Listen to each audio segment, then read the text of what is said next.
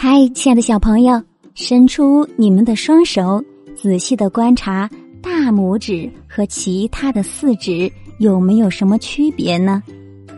摸摸你们的食指、中指和无名指，还有小指，它们都有三节关节，而大拇指呢却只有两节，这是为什么呢？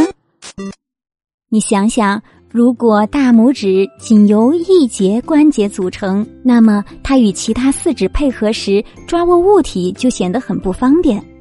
如果大拇指像食指一样是三节关节，那么又会显得软弱无力，无法胜任一些力量较大的动作。古猿靠四肢爬行，拇指或大足趾与其他四指分开。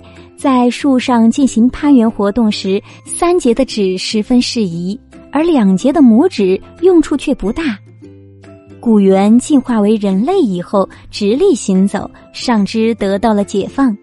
由于经常使用工具，拇指就变得十分粗壮有力。在人的手掌处还产生了一群发达的肌肉，使拇指能与其他四指配合活动。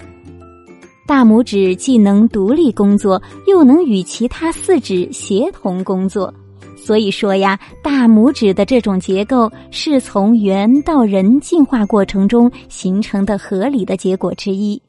你知道了吗？